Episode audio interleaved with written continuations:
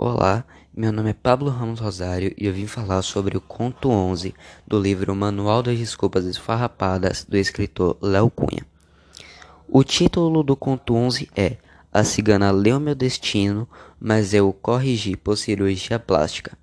E este conto diz sobre as pessoas do Japão que estão passando por cirurgias plásticas nas suas mãos para alterar as linhas das mãos e assim alterar o seu destino quando forem alguma cigana, mudando seu destino como por exemplo, adicionando novos amores, adicionando novas aventuras, adicionando novas surpresas, adicionando muitos anos de vida pela frente, entre muitas outras coisas.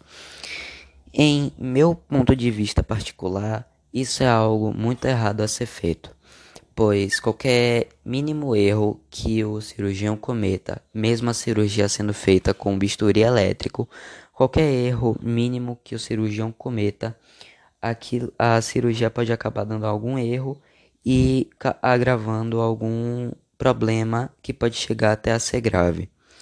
E em meu, além disso, em meu ponto de vista, isso é algo impossível de ser realizado pois as únicas pessoas que podem alterar os nossos destinos somos nós mesmos.